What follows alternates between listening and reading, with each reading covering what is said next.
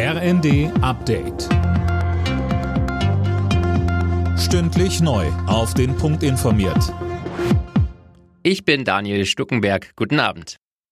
Deutschland muss mehr Energie sparen, um gut durch den Winter zu kommen. Das Kabinett hat deswegen Maßnahmen beschlossen. Ein Teil gilt ab September. Öffentliche Gebäude und Denkmäler sollen dann nachts nicht mehr beleuchtet werden. Für Büros wird eine Mindesttemperatur von 19 Grad empfohlen. Ab Oktober sind weitere Maßnahmen geplant. Mindestens zwei Prozent des deutschen Energieverbrauchs sollen so eingespart werden, so Habeck. Die Summe der Maßnahmen spart Energie ein, allerdings nicht so viel, dass wir uns zurücklehnen könnten und sagen, das war's dann jetzt. Ich bin dankbar und froh, dass Kommunen, Unternehmen und viele Menschen sich daran jetzt schon beteiligen und wir werden diese Beteiligung über den Winter aufrechterhalten müssen. Im Flugzeug und bei Fernreisen mit Bus und Bahn muss ab Oktober eine FFP2-Maske getragen werden. Die Bundesregierung hat sich darauf geeinigt, die Corona-Regeln zum Herbst wieder zu verschärfen. Wer Angehörige im Krankenhaus oder Pflegeheim besuchen will, muss außerdem einen negativen Test vorlegen.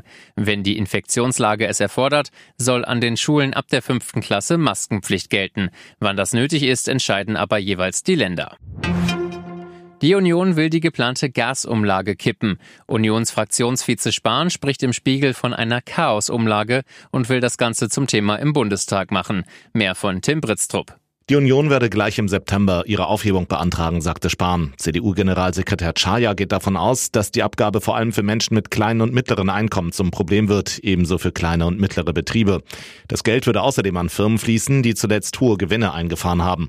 Mit der Umlage sollen Firmen entlastet werden, die wegen der gedrosselten Lieferungen aus Russland anderswo teuer Gas einkaufen müssen, um ihre Verträge zu erfüllen.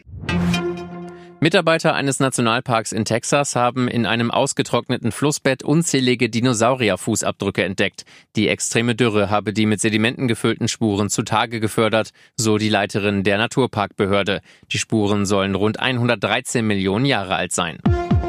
Alle Nachrichten auf rnd.de